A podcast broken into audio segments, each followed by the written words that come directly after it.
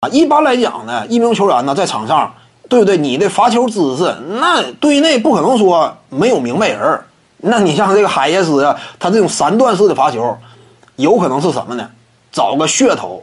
你甚至包括当下依旧维持着端尿盆姿势的那个，有可能什么也是维持个噱头。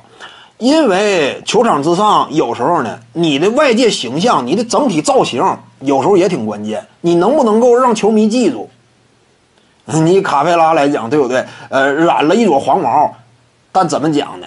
你一提头型啊，上面有一个黄毛，那你有时候可能说就直接联想到卡佩拉了。以往呢，他说白了，往人堆里一站的，除了身高以外，基本是个大众脸，也不帅也不丑。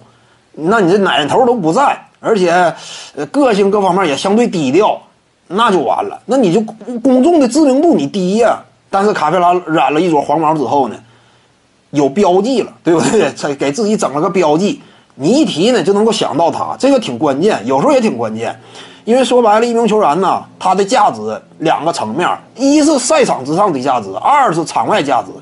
典型的谁？足坛领域当中，贝克汉姆，对不对？贝克汉姆。场上有价值不假，但仅靠场上，他绝对取得不了如今这种成就。奥运会当中也是他嘛，对不对？片头都是他出来。说白了，在整个英国呀，甭管是哪个领域，你仅就足坛而言也是，有没有顶尖大腕？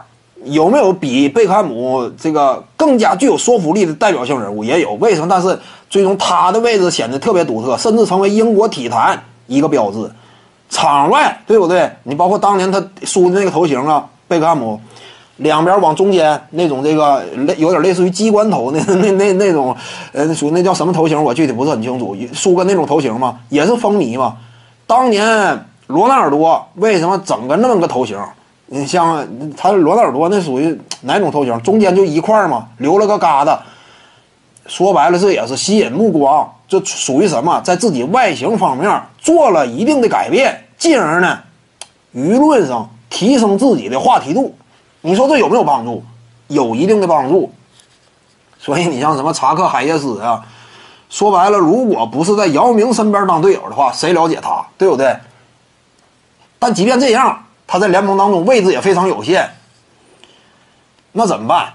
想点其他招。